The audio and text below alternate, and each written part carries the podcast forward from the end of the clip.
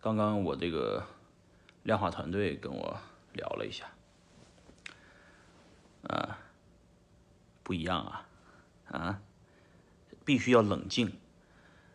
就是在这个过程中，大部分的人产生了焦虑，产生了恐慌，啊，也产生了愤怒，最后要推翻革命。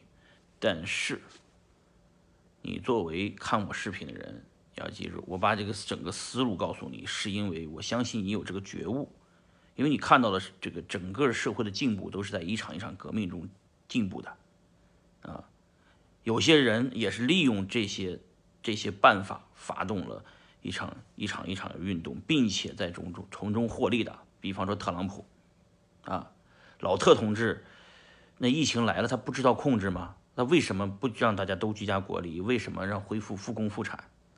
为什么他刚开始说这个疫情没事儿啊？他自己还不戴口罩，制造恐慌。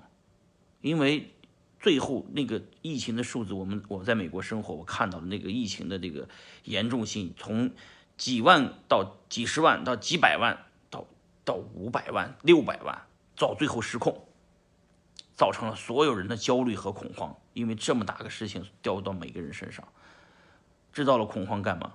这个制造了焦虑，制造了恐慌，最后整个那个黑人被一个白人警察弄死以后，发动了整个社会的动乱，引起了无数人的愤怒，愤怒以后开始社会搞得更乱，乱完了以后，特朗普估计要连任了，哼，因为他大选就剩俩月了，他一连任。啊，其实好多利好消息都在后面，什么疫苗要出来了，什么这个中美中美贸易可能哎引发中美的这个冲突是吧？等等的矛盾，就把矛盾再转移到国外，国外再弄弄回来，等等等等这种套路，你你们要看中国古代也一样啊，包括中国以近代史上面出现的等是这不这这个就是改革开放之前出现的那个左的运动、右的运动，什么这个文革等等的运动，都是一个意思啊。啊，不能在这儿多说我们国内的事情，因为我的视频要在国内发表，好吧？好，那这个区块链上面的这种革命又怎么打呢？你必须要冷静，你要站在一个历史的角度看这个今天的问题。今天的这个泡沫，也许就就成就未来的下一代互联网和下一代的区块链经济，好吧？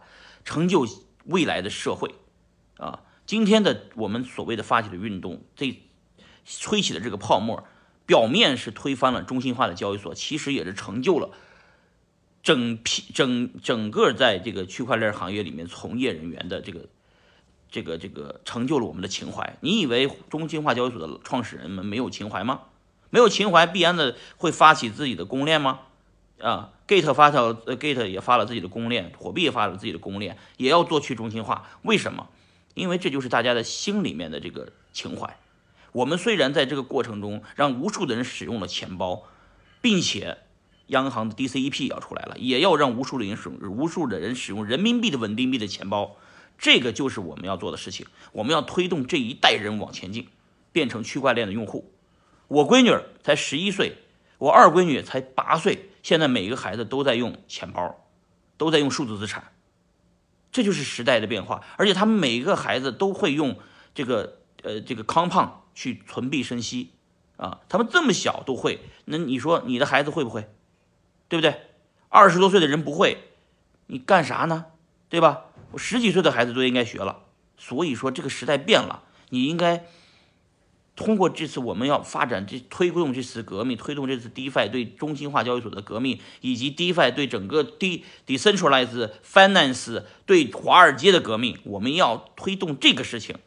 我们推动这个事情的意义远远大于我们这次赚点小钱，所以我为什么不发布什么该怎么挖矿、怎么赚钱、怎么怎么撸羊毛？我不发这些东西，我关注的是整个事情中我的角色，我要推动这件事情到一个更高的维度，而不是简简单单的赚点小钱，好不好？